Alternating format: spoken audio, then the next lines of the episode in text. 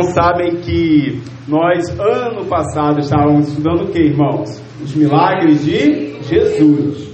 E hoje nós vamos dar continuidade aos milagres de Jesus, estudando o 18 milagre. Então, já estudamos 17 milagres e hoje daremos continuidade ao 18. Deixa eu, não coloca ainda não, Vilma. Deixa eu ver se o pessoal lembra. Os irmãos lembram qual é o 18 milagre que a gente vai estudar hoje? Alguém consegue se lembrar do 18? Hã? Não lembram, né? Foi muito tempo, ano passado, o pessoal comeu muita comida no final de ano e aí acabou esquecendo aí qual é o local do, dos milagres de hoje. 18 é o qual? Isso aí já foi. Jesus já mostrou para nós isso. Cego de Jericó? Já foi. Olha aí, ó. De... Hã? Batimeu? Não. Bota lá, Vilma, pra mim. Vilma já achou, Vilma, aí? Miquel deixou na ponta da agulha para você jogar aí. Até a irmã Vilma para. Não, também não é esse. 18 milagre, a cura de um paralítico em Betesda. Ah, lembra do tanque de Bethesda? Isso, tem uma curiosidade. Lembra que descia um anjo lá, movimentava as águas, quem entrava no tanque era curado, quem não entrava. Então a gente vai ler esse, a gente vai, a gente vai ler esse daí, ó. É, vamos ler. A cura de um paralítico em Betesda. Coloca lá para mim lá para a gente poder ver. Vamos ver então, se era a fé dele. Vamos lá. Coloca aí João capítulo 5, do verso 1 ao verso 15. Vamos ler. Os irmãos acompanharam aí, acompanha a leitura da palavra. Ó. Depois disso, Jesus voltou a Jerusalém para uma das festas religiosas dos judeus.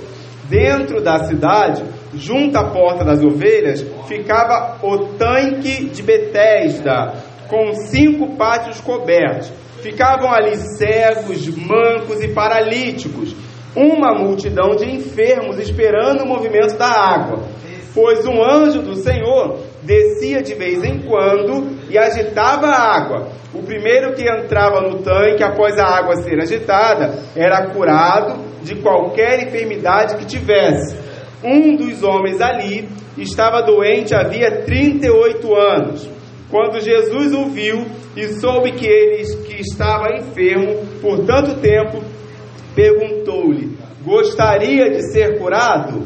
O homem respondeu: Não consigo, Senhor, pois não tenho quem me coloque no tanque quando a água se agita. Alguém sempre chega antes de mim. Jesus lhe disse: Levanta-se, pegue sua maca e ande. No mesmo instante, o homem ficou curado ele pegou sua maca e começou a andar. Uma vez que esse milagre aconteceu no sábado, os líderes judeus disseram ao homem que havia sido curado: Hoje é sábado, a lei não permite que você carregue essa maca.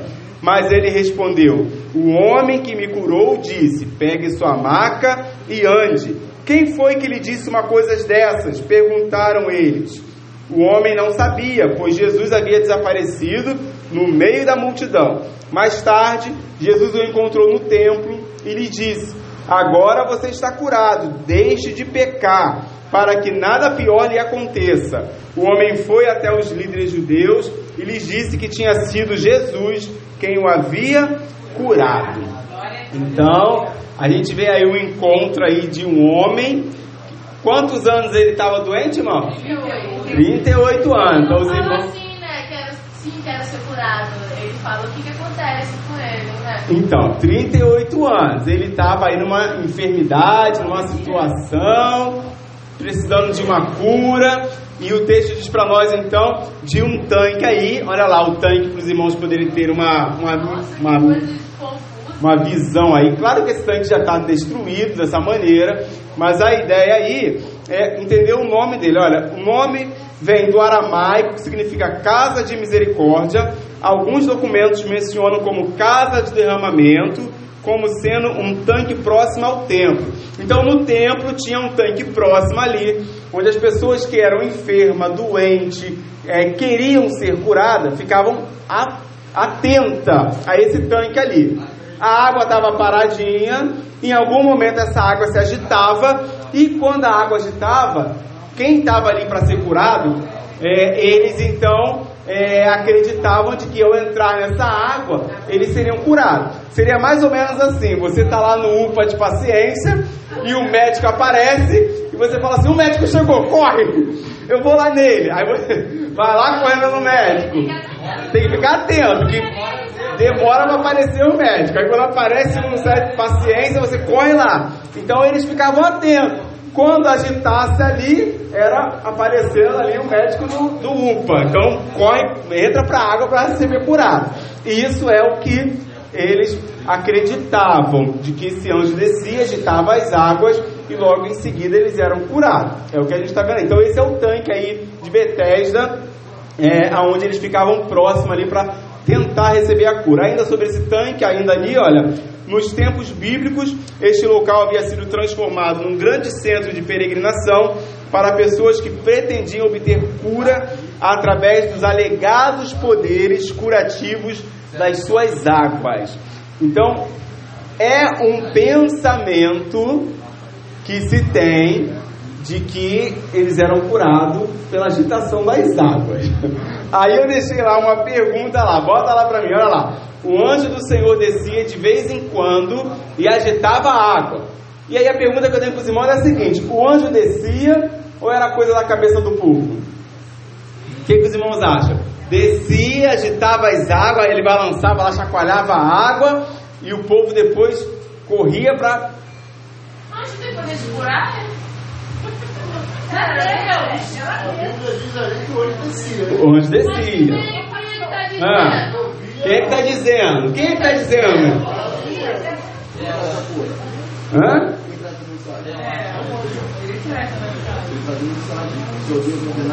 Ué, fala, fala, Sandra. Hã? Hã? Não, não. O batismo ele surgiu com João Batista. Quando João Batista estava batizando, logo em seguida ele batizava. Aí Jesus é batizado também por João Batista. Então não é, não tem a ver com tanque de. É, aí é uma outra realidade. Essa aí já é uma outra realidade bem diferente. Então assim, o que a gente precisa perceber é o seguinte. Quem é que está dizendo aí que esse anjo descia e que balançava as águas e o povo era curado? Mas será que não era que curado? Olha lá. A Bíblia não diz que descia o anjo? É. Vamos ver então? Bota lá para mim lá. Olha lá, o movimento das águas, ó. Essa afirmação não contém no texto original. E, explica... e, a explicação teria sido acrescentada para fundamentar a tradição de que o anjo causava o movimento das águas. Então, o versículo número 4, o versículo número 4 do Evangelho de João, que nós lemos aí, é um versículo que ele foi acrescentado para que desse, desse fundamento a essa teoria que eles tinham de que balançava as águas, o anjo mexia e o povo era curado. Não é uma fundamentação que a gente tem no original, no manuscrito original.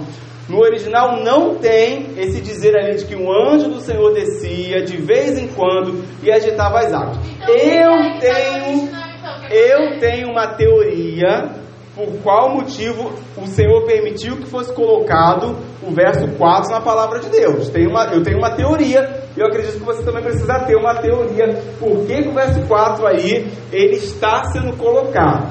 Mas a primeira realidade é que esse verso ele não está no original. Não tem nos originais. Você vai lá pesquisar, vai estudar o grego lá e vai tentar achar e você não vai encontrar essa tradução que é colocada na nossa Bíblia de hoje dessa maneira. E a gente vai ver isso aí. Olha lá, a minha, a minha teoria aí, coloca para mim aí, olha. O movimento das águas, anjo descia.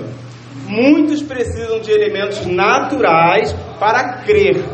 Contudo, a fé não está condicionada a elementos naturais. A fé está ligada então somente crer em Jesus. Eles criam de que a cura só aconteceria se um anjo descesse, e a gente não tem nenhum fundamento bíblico de que aqueles que entraram nas águas saíram curados. Isso faz para a gente perceber também de que às vezes existe muita doença que a gente acha que está doente, mas é da mente. Aí você fala assim: eu vou colocar um copo com água na frente da televisão, vou orar e vou beber e vou ser curado. Não. Aí você vai lá e toma, estou curado da minha enfermidade. E a pessoa se sente melhor. Mas é porque ela depositou a fé dela naquele copo ali, de que aquilo ali iria produzir a cura para ela. Mas às vezes ela não estava nem doente. Ela só precisava de uma ação para entender de que ela podia se levantar e sair daquela situação. E muitos que estavam naquela realidade ali, diferente desse homem, que era o único que não conseguia ir até o tanque, porque o texto diz para nós que ele tinha 38 anos e estava numa condição pior do que todos que entravam na água e logo eram curados, saíam daquela situação, esse homem não consegue entrar nesse tanque e receber essa cura. A gente percebe isso, não recebe a cura, mas ele está ali naquela ocasião ali, e diante daquela ocasião ali ele fica ele fica atento ali à oportunidade que ele poderia receber de ser curado. Então, primeira informação para nós, irmãos, sobre essa realidade. Aqui, dentro desse texto ali, então, olha, a água movia. E o que é que movia as águas? Se no texto original não diz que descia um anjo, o que é que movimentava essa água então? Porque de fato a água, a água movia. É sem o verso 4, mas as águas se mexiam. Por que, que as águas se mexiam? O que, que os irmãos acham? Por que, que as águas se mexiam? Se não era um anjo balançando ela, por que, que a água mexia num tanque parado? Hã?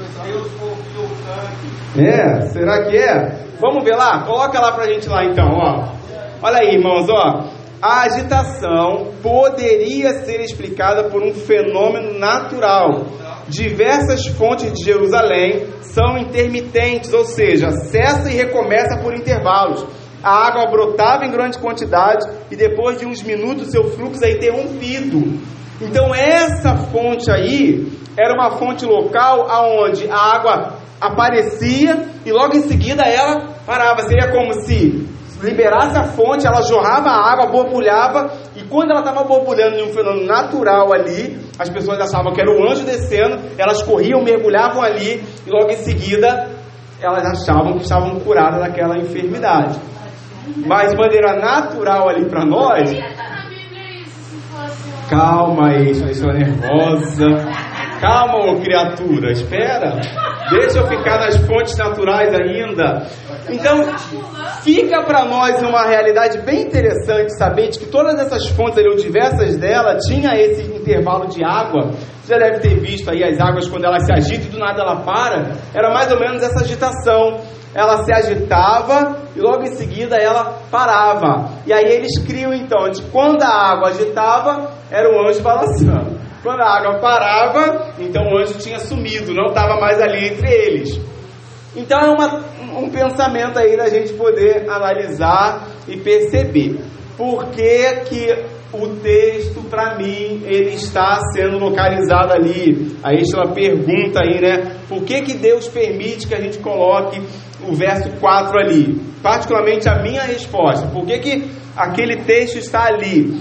Porque a gente precisa perceber de que a nossa fé não tem que estar em objetos, não tem que estar em anjo, não tem que estar em manto, não tem que estar em, em toalhinha, não tem que estar em água benta. A nossa fé tem que estar em Jesus. Mesmo que o anjo não descesse, Jesus estava lá. E ele traz a cura sobre aquele homem que estava ali com aquela necessidade. Então, se aquele homem dependesse dessa teoria de anjo balançando a água, ele ficaria eternamente naquela condição. E ele nem responde que ele quer ser curado. É, Por quê? Ele está tão convicto de que a teoria das pessoas de entrar na água é curado, ele fica preso àquela visão de que somente assim ele conseguiria receber a cura. Quantas vezes a gente tem no nosso meio pessoas que estão presas a visões como essa, achando que só vai receber a cura, e aí, desculpa que eu vou dizer para os irmãos agora, achando que só vai receber a cura se trouxer o seu salário todo para a igreja, porque os pastores falam isso em alguns lugares aí, de que você tem que dar, que você tem que vender tua casa, vender tua televisão, para você ser curado, receber, não sei o que, não sei o que lá, e quem der mais recebe mais, quem der menos recebe pouco. Então, visões que colocam a fé do homem em objetos. Né? Aquela oração que tinha lá, aquela música que tinha lá do padre Marcelo Rossi. Eu vejo o anjo descendo e anjo subindo lá, não sei aonde, que desce e sobe o anjo. E aí o anjo descendo traz a cura. Não é. A nossa, a Cassiane também é. A nossa fé, ela tem que estar exclusivamente em Jesus. E Jesus está fazendo isso, irmãos, nesse cenário ali, mostrando para eles de que a fé deles deveria estar em Jesus. Então, eu creio de que o verso 4 permanece, Deus permitiu que permanecesse, para que nós compreendêssemos de que com presença de anjo ou não, Jesus estando presente, a cura ela é restabelecida. Ela desce. Se, ele, se vai ter uma agitação da água, de um fenômeno, basta crer em Jesus. É isso. Então, por isso eu creio de que o verso 4 ele está, e creio também de que havia ali essa água sendo agitada por questões aí dessa realidade, já que no original a gente não tem aí esse verso 4 dizendo que descia um anjo e ele trazia a cura sobre as pessoas ali naquele contexto ali. Então, só retirando aí, talvez, se você quiser continuar crendo que tinha um anjo descendo ali, Fique tranquilo, não vai mudar a sua fé, não vai transformar nada, mas crede que é Jesus que cura, que é Ele que realiza milagres e faz mudança na nossa vida. Não fique esperando descer um anjo para fazer um milagre na sua vida, creia em Jesus. Então, essa aí é a agitação das águas. Olha lá, o movimento das águas, já coloquei aí, né? A pergunta de Jesus. Uma pergunta retórica, ou seja, forma clara. Jesus fala uma pergunta clara para esse homem. Foi feita em um a um paralítico que estava enfermo havia 38 anos. A idade, interessante destacar isso ali, é mencionada para dar testemunho de que a situação do homem não era uma paralisia transitória, ou seja, não era algo que ele tinha e do nada se ele quisesse ele voltava. Ele estava vivendo 38 anos com essa enfermidade. E essa enfermidade de 38 anos, só quem poderia trazer a cura sobre ele era quem? Jesus. Irmãos, só Jesus cura. Não tem outro que pode realizar uma cura. Pensa aí numa doença aí que você sabe que os médicos não podem resolver. Só Jesus resolve. E ele resolve se ele quiser. É. Né? O médico cura é pela vontade do Senhor. Deus usa as ferramentas da medicina. A ferramenta da medicina. Você vê aí a, a é, Ana, né? Eu esqueci o nome dela lá, que testemunhou lá no grupo lá, o povo estava orando e Deus agiu nela lá no hospital lá, drenou líquidos demais dentro dela, que ela não sabia nem que tinha todo aquele líquido dentro dela. Deus opera, Deus faz milagre. Agora, ele é um Deus que ele pode mover para curar, como ele não pode não mover. Ou o mover dele é para não curar também. Seja um mover que cura, um mover que não cura, é o mover de Deus. Aí a gente tem que ter essa convicção da fé. Tem vezes que é para levar, tem morte, tem doença que é para morte mesmo, mas para a glória de Deus. Não é? A gente teve a doença da irmã Patrícia, que veio a falecer de câncer, para a glória de Deus. O testemunho que eu presenciei lá no enterro dela glorificou o nome de Deus. Teve vida acendendo aos pés de Jesus no enterro dela. Então, Deus foi glorificado naquela morte ali. E é isso que acontece quando a doença vem para a glória de Deus. É, um fato interessante é que Jesus é, ele sai anonimamente, não procura declarar, fui ó, fui eu. Ou é, os discípulos que estavam com Jesus naquele momento ali, fala, olha, foi em nome de Jesus que você foi curado, foi Jesus que te curou. É. Ele sai anônimo da Isso. situação. Então, Muitos dos que têm, às vezes, é, capacitação, é, conhecimento, sabedoria para curar alguém, para levar a cura à vida de alguém, às vezes quer tocar trombeta, exatamente, quer falar para todos, né, para que seja reconhecido. E isso é muito ruim, porque às vezes a pessoa fez um, um ato né, somente naquele momento ali, depois não vai fazer nunca mais. Porque as pessoas. Com uma ficam- permissão. é, permissão divina. E às vezes as pessoas ficam procurando aquele, aquele indivíduo, aquela pessoa, né, para receber alguma dádiva, para receber alguma cura e não vai receber. Tem que só um momento. É, e o interessante é de que a multidão que estava lá, porque o texto diz pra gente que tinha muitos doentes ali presentes, ninguém repara em Jesus. É Jesus que repara neles. Jesus é que olhou para o homem e perguntou lá: Você gostaria de ser curado? Não é nem a multidão que está reparando em Jesus. Jesus está reparando na multidão ali naquele contexto ali de doentes e faz uma pergunta clara para aquele homem. Os irmãos acham que Jesus não sabia que ele queria isso? O que, que os irmãos acham? E por que Jesus pergunta uma pergunta tão clara como essa? O que, que os irmãos acham? Por que, que Jesus pergunta uma coisa tão clara como essa para ele? Jesus queria ouvir da, da boca dele, né? E Jesus já sabia o que ele queria. Mas Jesus queria também que ele falasse. Porque muitas das vezes a gente precisa falar com Jesus. E Jesus sabe de tudo que a gente precisa. Mas a gente precisa entrar no nosso quarto, orar e clamar e pedir a Ele, Ele sabe de tudo. E, e a gente precisa, irmã, ser objetivo. É, Porque esse homem que precisava da cura, ele não é tão objetivo assim. Ele faz uma volta na resposta dele. Ah, mas não tem ninguém que me coloque no tanque. Toda vez que a água se. Hã? É, é dele. Então a né? resposta dele é aquilo que ele estava preso, daquele contexto de que todo mundo entrava na frente dele e ele nunca conseguiria. Tá é pra- A única forma dele achar que ele poderia ser curado. Ah. Jesus. Vai até aquele homem e não mais a nenhum outro? Se ali havia muitos enfermos. Então, a realidade. O que a gente. O que a gente percebe aí é que a condição desse homem era a pior condição daqueles que todos estavam ali. Era a pior condição. Seria como se Jesus mostrasse assim: olha, quem está na pior condição, eu curo. Quem pode ainda se levantar e andar, levanta e vai. Mas doenças que só ele pode curar, a desse homem aqui, talvez era pior. E a gente estudando, a gente encontra de que os 38 anos não era qualquer ano de doença. Não era assim, ah, eu, eu- ontem, por exemplo, né? Ontem eu fui tomar lá a vacina de Covid, lá, terceira dose, aí passei mal a noite toda, ainda estou com as dores no estômago. Mas não era uma coisa de um dia para o outro, era 38 anos de uma enfermidade que não fazia com que ele se levantasse. Quantas vezes, né? Porque na verdade alguém que levou ele e colocou ele ali. Talvez esse homem ele estava direto ali, ele morava ali. E ainda assim, morando ali, ele não conseguia entrar. E aí é interessante perceber, irmãos, a questão da água que se agitava. Talvez a agitação era tão rápida mesmo que não dava nem tempo dele se arrastar. Né? Então devia ser algo muito rápido, assim, de mexeu a água, o, povo já, o anjo desceu, corre! Aí todo mundo corria para a água e tentava receber a cura, e ele naquela situação, coitado dependendo da distância que colocaram ele, mas a gente vai te levar, mas tu fica por aqui. Se tu quiser chegar até lá, sobreviva. É, o povo levou ele até um lugar de cura, mas deixou ele numa distância que eles receberiam a cura primeiro. Aí Jesus, talvez, digamos que esse homem estava lá na porta e o tanque está aqui, Jesus entra pela porta, primeira pessoa que ele vê é o cara. Aí, né, os últimos serão os primeiros. Ah, eu vou ser os últimos. O cara tava lá na porta, Jesus já olha pra ele. Ah, é você mesmo, 38 anos, tá aqui parado nessa porta, não chega lá.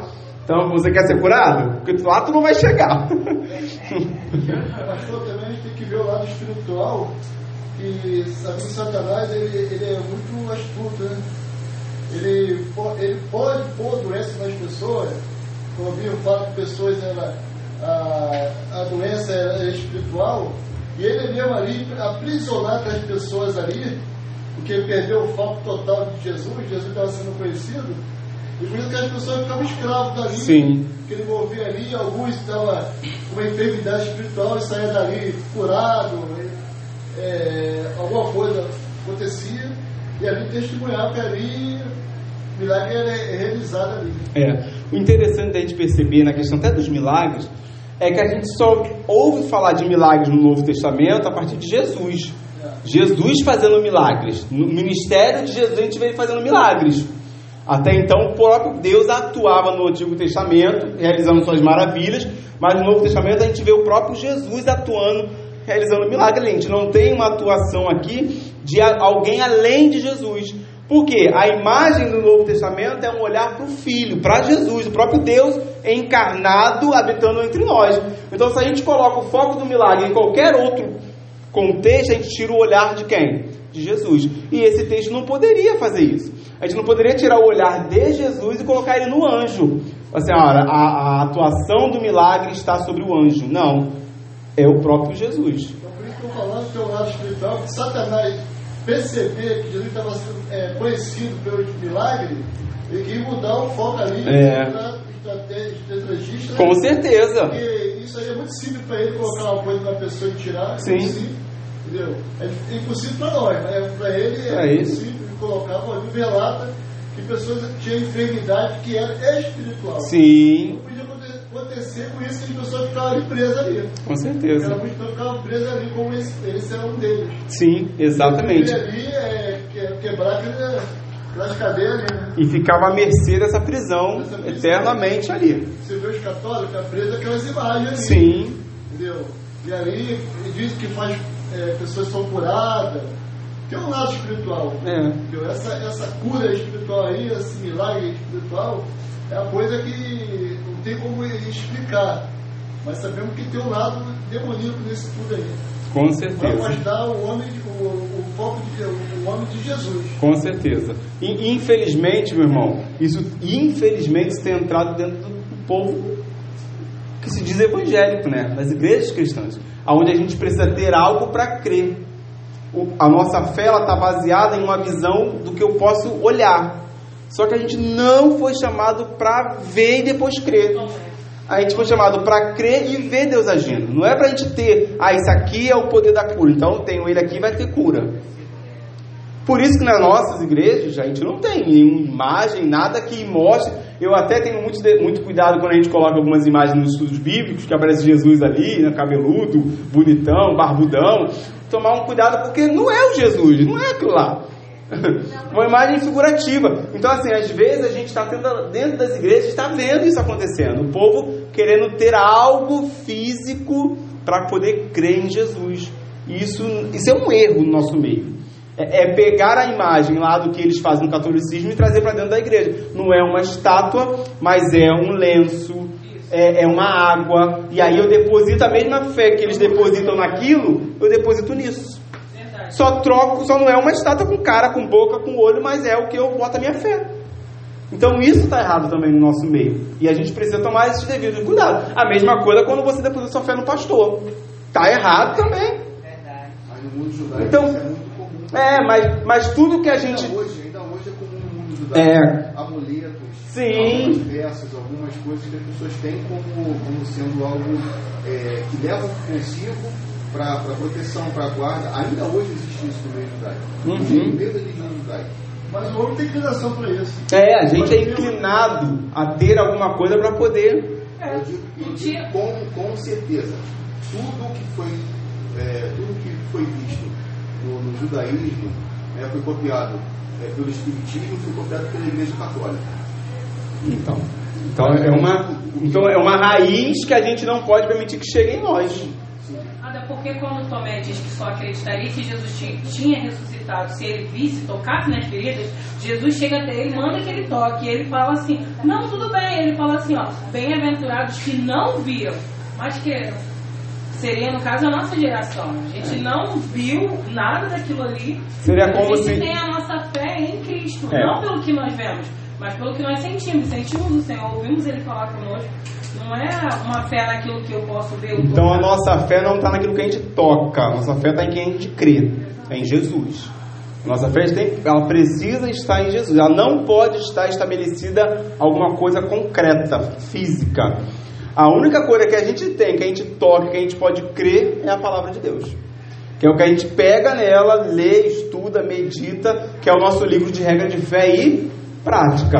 É aonde a gente erra menos quando a gente estuda.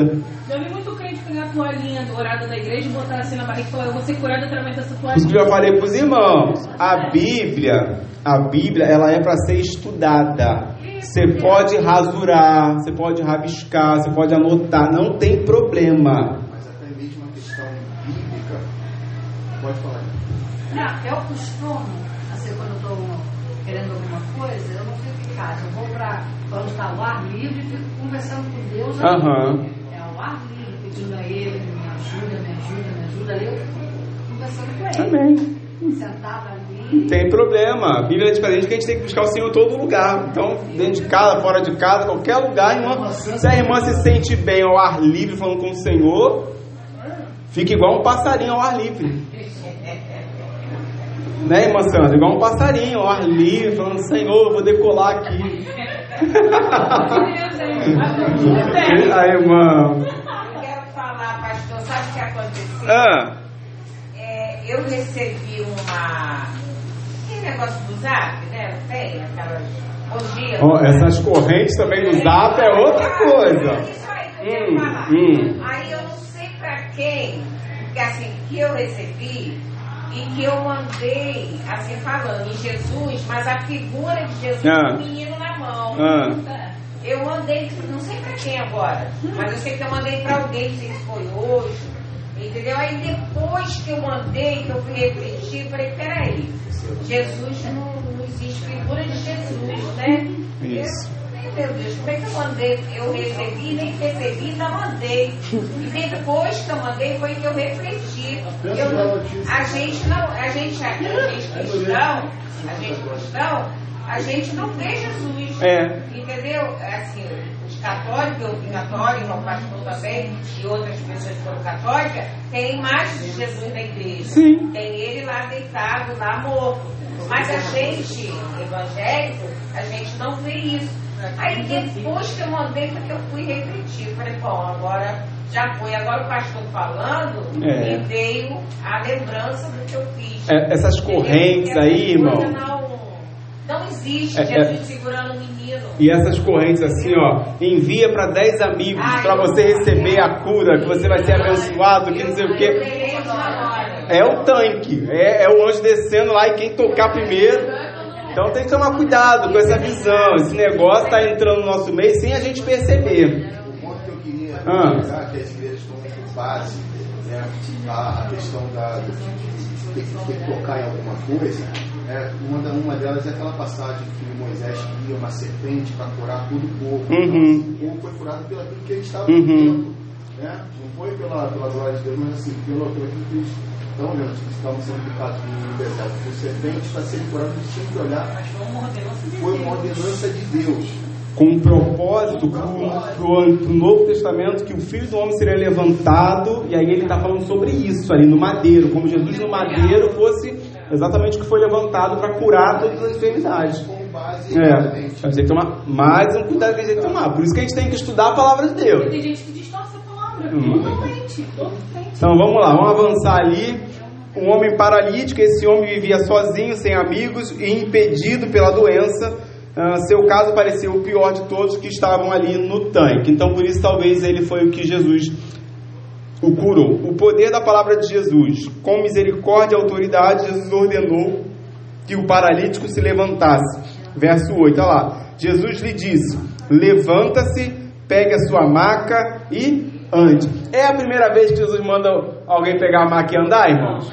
Os irmãos lembram que a última vez também Jesus falou: Pega a sua maca e anda? E a... Não, do telhado, né? Que o camarada desceu pelo telhado e falou, pega a maca e anda. Só que agora, agora, Jesus é mais ousado. Porque a atuação dele é uma atuação no sábado. E aí, mandar o camarada pegar a maca e andar é que Jesus vai estar quebrando completamente os paradigmas daquela época, naquela ocasião. Ele vai confrontar, agora é a primeira vez que Jesus vai confrontar eles de frente, mostrando que quem tem poder e autoridade é ele. E ele pode fazer isso, e a gente vai ver isso aí. Então, olha lá, o que o texto vai dizer? Esse é o verso 8, né? A reação mediante a palavra de Jesus. A ênfase com que Jesus falou encheu o enfermo de coragem e esperança, e de um salto se colocou em pé, sentindo-se completamente restabelecido. Verso 8: No mesmo instante, o homem ficou curado, ele pegou a sua maca e começou a andar, uma vez que esse milagre aconteceu no sábado. Aí é interessante, irmãos, aonde é que estava, aonde é que aconteceu o milagre ali? Quando que o milagre, quando que o milagre, o milagre foi realizado? Não, não. Quando que o homem foi curado? Em qual, em, em qual momento ali do milagre acontecendo? Desceu o anjo, balançou a água? Não. O que que aconteceu? Qual foi a hora que o milagre aconteceu? Na pergunta. Hã? Na pergunta? Qual foi, irmãos? Não, quando ele manda ele. Quando ele? Manda pegar a cama e andar. Ele manda pegar, ele fala assim: ó, pegue a sua maca e ande. Mas o homem ficava quantos anos enfermo? 38 anos. Então, isso, isso traz uma mensagem para a gente analisar. Olha lá, qual a nossa reação mediante a palavra de Deus? Esse homem, ele consegue se encher de tanta esperança quando ele ouve a palavra de Jesus que automaticamente o texto diz que ele se levanta de um salto, pega a maca e vai embora. Às vezes a gente ouve a palavra de Deus, Deus fala, a gente, ah, não vai dar. Ah, isso não é possível. Ele confiou, ele teve fé. E a gente escuta a palavra de Deus, e qual, é, qual a nossa reação escutar a palavra de Deus? Aí sai daqui com a cabeça baixa, entristecido, sai daqui duvidoso, ouvindo a palavra de Deus, duvidoso, sem crer, sem esperança, sem vontade de voltar. Parece que ouviu a palavra do, do diabo, que só traz derrota. Ouviu a palavra de Deus. Então, assim, a gente precisa entender isso. Quando você sai de um culto que você ouve a palavra de Deus, como é que você sai desse culto? Aleluia, glória a Deus. Leve, opa, levantou, pegou a maca e foi embora. Cantando. Então a gente sai e permanece na presença do Senhor, né? Nada nos impede de vir. E nada nos impede de retornar para querer continuar. Exatamente. Então a gente precisa tomar essa, é, olhar para esse milagre e perceber também que existe um, uma realidade aqui que é o de dar ouvido àquilo que Jesus fala, a palavra de Deus, que muitas são as vezes que ele fala e a gente não dá ouvido. Ainda questiona. Por isso que a gente se dá mal, porque a gente não consegue ouvir o que Deus fala no nosso coração, né? Eu tenho vivido um tempo e eu falei para Deus assim, eu falei Senhor, não- eu falei Senhor, não me deixa morrer no deserto. Falei para Deus assim, né? Minhas orações com o Senhor, os meus momentos. E aí eu ouço Deus falar comigo, né? Eu preciso ouvir Deus falar comigo e dar ouvido à voz de Deus. E você também, quando você tem suas dúvidas, seus momentos ruins, você precisa falar com Deus e ouvir. E o que ele falar, você vai lá e. Opa, palavra de vida, porque só ele tem palavra de vida eterna, não é isso que a palavra de Deus fala para nós? Para onde iremos nós, Senhor? Se só tu tens as palavras de vida eterna. Quem foi que falou isso, irmãos? Eu? Não, o apóstolo. ah, foi Pedro, apóstolo, falou lá. Só Jesus tem palavra de vida eterna. Então você tem que crer nisso também quando ouvir a palavra de Jesus. Palavra de vida. Então vamos lá, continuando aí. Jesus diante do sábado. Olha lá, pela primeira vez, Jesus estava desafiando abertamente os regulamentos sabáticos dos rabinos. O milagre aconteceu em um momento em que a cidade estava cheia de visitantes que haviam chegado para a festa. E aí Jesus vai lá, além de ser sábado, era um dia de muito visitantes. Seria como se nós estivéssemos aqui recebendo muitos visitantes na congregação, e aí Jesus desafiasse a gente em alguma coisa aqui, sei lá, não sei o que queria desafiar a gente, e a gente fala assim, caramba, mas logo hoje cheio de visitante, né? É, é igual vocês que gostam aí. Fora. Não, vocês, vocês que gostam daquele negócio assim, fala pro visitante, seja bem-vindo em nome de Jesus, volte sempre, né? Irmãos Jefferson gosta disso. Essa é você, que eu não costumo ter esse hábito de falar isso. Aí o Jefferson está aqui dirigindo o culto cheio de visitante. E eu não gosto desse, dessa forma de conduzir. Aí o Jefferson fala, irmão, como é que a gente fala para a igreja? Seja bem-vindo. Aí eu fico ali na minha, eu falei, meu Deus, misericórdia, o que o Jefferson está fazendo? Aí o Jefferson está desafiando o pastor porque ele não gosta disso. Mas Jesus falou no coração dele para ele fazer isso. Então ele tem que fazer. Tem que obedecer. E Jesus está desafiando uma imagem deles ali de sábado que era proibido de se curar e ainda mais cheio de gente visitando.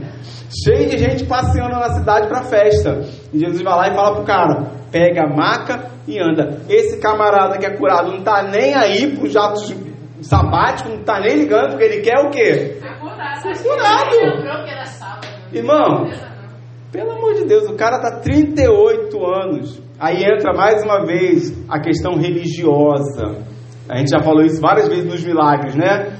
Quantas vezes a religiosidade ela fala mais do que a necessidade de alguém? Quantas vezes? Você fala assim, pastor, domingo. Entenda o que eu vou falar. Domingo eu não deixo de vir para a igreja.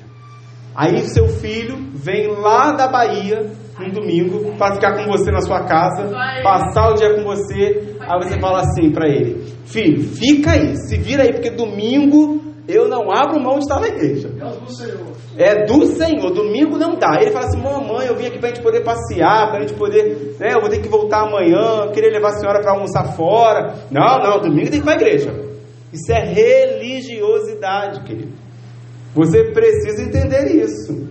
Não é porque é o domingo que. Quantos irmãos aqui já tiveram que fazer alguma coisa no domingo, né? Receber um parente, a gente entende. É algo que aconteceu, caiu no domingo. Aconteceu. Pastor, eu só tenho folga no domingo. Eu, eu trabalho de segunda a segunda e só no domingo é minha folga. É o seu único dia de folga. Você merece um descanso, sair. É contigo mesmo, com Deus. Eu não te crucifico e eu acredito que ele também não vai te crucificar. Então a gente precisa tomar cuidado. Às vezes a religiosidade ela mata. Aí o camarada não veio no domingo. Aí quando é pastor olha de cara feia, não olha? Eu olho de cara feia mesmo. Aí eu fico olhando de cara feia assim. Trabalhando no Ministério de um. Uma, uma coisa é o camarada falar assim: Ah, eu fiquei dormindo até 10 horas. Cara de pau, né? Ficou dormindo até 10 horas? Cara, falta de interesse, né? Glória a Deus, aqui não acontece mais isso. Aqui a galera, aqui agora escola bíblica, eu chego 8 horas e tem gente na porta da igreja. Os jovens da congregação querem abrir. Fala, pastor, dá a chave me abrir que eu quero entrar. É, é, é assim, aqui o interesse pela palavra é muito grande, mais do que o sono.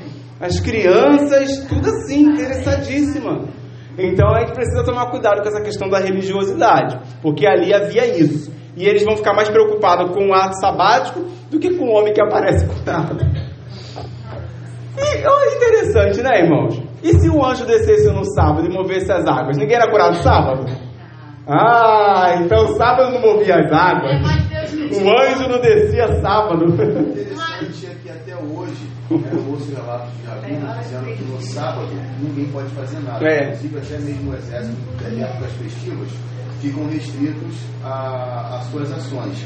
E o anjo dá livramento para o povo, até mesmo para Israel, dá livramento para Israel No sábado. É. Que eles preferiam fazer o mal do que fazer o bem. Vamos ver, vamos ver.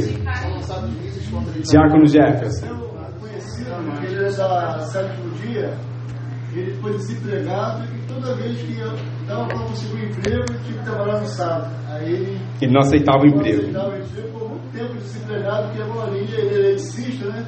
Geralmente trabalha em mercado essa coisa toda. Então ele sempre desfazia do emprego. Então é. Ele fica preso ao dia, né? Exatamente. dia, pastor, então é um dia 24 horas. E tem uns também, pastor, coloca até a ceia. Sim, Não participei da ceia, vou ficar fraco. vou ficar fraco. Tem que levar a ceia Isso. lá embaixo. Até se religiosidade. for médico, for enfermeiro, for policial, ficar fraco é a falta de leitura da Bíblia, falta de obediência à palavra. É verdade. Bom, vamos lá, irmão, para a gente dar continuidade? Senão a gente não vai conseguir terminar nesses seis minutos que restam. Não peques mais, olha lá. A ordem de Jesus ao homem implicava que sua conduta anterior havia sido de pecado e que esse pecador havia sido perdoado. Todo homem, antes de ter um encontro com Jesus, é um homem que vive no pecado. Após o encontro com Jesus, o homem está diante do pecado, mas ele não vive mais no pecado. Então, o encontro desse homem aí mostra para nós de que ele vivia sua vida no pecado, mas agora ele não poderia mais viver pecando. Não mais, ele estaria diante do pecado como a gente está hoje ainda aqui, mas a gente não vive pecando. E aí Jesus orienta ele, ó, antes você vivia a sua vida de qualquer maneira. Depois do encontro comigo, acabou esse negócio. Não volte a pecar mais. Vamos dar continuidade ali? Para que não te aconteça coisa pior. Olha lá. Jesus o adverte com o intuito do homem não sofrer com uma enfermidade ainda mais grave, causada por alguma falta de cuidado com o seu próprio corpo. Isso é interessante, irmãos. Eu coloquei um exemplo ali. Olha lá, como se alguém tivesse sido curado de uma doença causada por é, ingestão de bebida alcoólica, voltasse a beber, adoecendo novamente. Então seria como Jesus falasse assim: olha, se você voltar à prática do pecado, vai piorar a tua situação. Então não volta a pecar, não. Como se ele tivesse curado ele lá da bebida alcoólica, o camarada, vou voltar a beber. Aí volta a beber e aí cria uma ultra, uma, um troço pior e aí morre daquela doença. Jesus está divertindo ele. Se você voltar à prática, você vai ter coisas piores do que 38 anos de enfermidade que você viveu a sua vida. E aí cabia esse homem querer ou não voltar a viver a prática que ele vivia ali naquela ocasião. Bom, a cura física e o perdão dos pecados é a conclusão. Então esse texto fala para nós aí, mostra para nós a cura física e o perdão dos pecados. Jesus cura esse homem fisicamente e perdoa os pecados dele, advertindo ele a não voltar a pecar mais. Uma vez perdoado, não volte a pecar mais. Hã? Ninguém peca mais? E aí, alguém acha que ninguém peca mais? Mas não fica naquele pecado. Não vai viver na burrice de cometer o mesmo erro dez vezes. Porque o Espírito Santo incomoda, né? Até a professora está com pastor sobre isso hoje lá no trabalho. Que a gente passa não ter mais prazer. Mas o prazer. Porque você prova da libertação, né? Não tem pecado é mentiroso. mas Isso. Tem mais prazer. A, a pessoa do mundo está pecando e, e por aí vai, outras coisas piores. Isso aí. Bom, semana que vem a gente vai falar da primeira multiplicação dos pães e peixes. Quantos eram, irmãos? Quantos pães e quantos peixes? Cinco pães e dois peixinhos. Ah, estão contando ali, né? A cola, ah, cinco pães e dois peixinhos.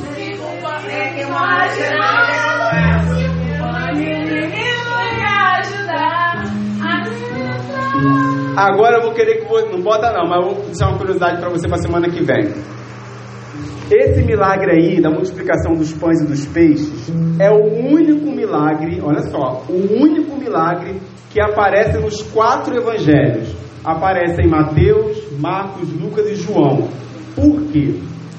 O único milagre, não é o primeiro milagre, mas é o único milagre que aparece nos quatro evangelhos. Você vai pesquisar por que a primeira multiplicação dos pães e peixes aparece nos quatro evangelhos. Qual é o objetivo de aparecer lá nos quatro evangelhos essa, esse 19 milagre aí? Amém, irmãos? Então, deixe tarefa de casa para você pesquisar aí o porquê. Semana que vem a gente descobre. Vamos orar? Dois minutos para a gente encerrar no horário, para a glória de Deus. Queria convidar você mais uma vez a baixar sua cabeça e fechar os seus olhos. Se existe algo que para você é impossível, coloca diante do Senhor nessa noite. Não espera descer um anjo para agitar a água. Jesus está nesse lugar. Então coloca diante dele a sua necessidade. Com a certeza de que é ele que realiza milagres e maravilhas. Eu creio nisso. Pai, nós estamos na sua presença, Senhor. A mesma presença que esse homem esteve com 38 anos de enfermidade. Estamos nós diante do Senhor. O Senhor sabe que existem situações em nós que precisam ser transformadas ainda no tempo de hoje. E nós te pedimos, ó Deus, que o Senhor transforme essas realidades. O Senhor conhece a vida de cada servo do Senhor que está aqui, diante da tua presença. Te pedindo, ó Deus, que o Senhor os ajude nessas dificuldades que eles têm enfrentado. Ajuda-nos, ó Deus, para que nós possamos viver as nossas vidas, tomando decisões aonde o teu nome vai ser adorado e exaltado. Ajuda-nos, ó Deus, a não voltar a pecar mais, assim como o Senhor advertiu esse homem, para que nós possamos viver a nossa vida totalmente seguros de estarmos em Sua presença com o coração verdadeiramente limpo diante do Senhor. Seja Deus adorado por meio dessa igreja todos os dias das nossas vidas. Abençoa aqueles que estão presentes, que estão ausentes por alguns motivos. Desperta o teu povo, Senhor, para que o teu povo possa compreender de que eles precisam buscar é a presença do Senhor, seja em dia de chuva ou dia de calor. Nós precisamos ter sede da palavra do Senhor e que essa seja a sede da tua igreja nesse tempo que nós estamos vivendo. Nós oramos, ó Deus, pedindo Que o Senhor nos leve em paz aos nossos lares. Guarda-nos, Senhor, durante todo esse restante de semana. Continua trazendo livramento sobre as nossas vidas. Pai, continua trazendo livramento à vida da irmã Elizabeth, ali na casa dela. Tu sabe, Deus, que essa semana eu estava lembrando da tua serva e dos livramentos que o Senhor trouxe a ela de bala perdida naquele lugar. Obrigado porque o Senhor continua trazendo livramento àquela casa, eu sei disso. Traga a cada um de nós que estamos aqui ainda mais livramentos no nome de Jesus, para que nossos dias glorifiquem o teu nome. Essa é a nossa oração e nós oramos em nome de Jesus. Amém? E amém. Louvado seja o nome do Senhor. Deus abençoe os irmãos.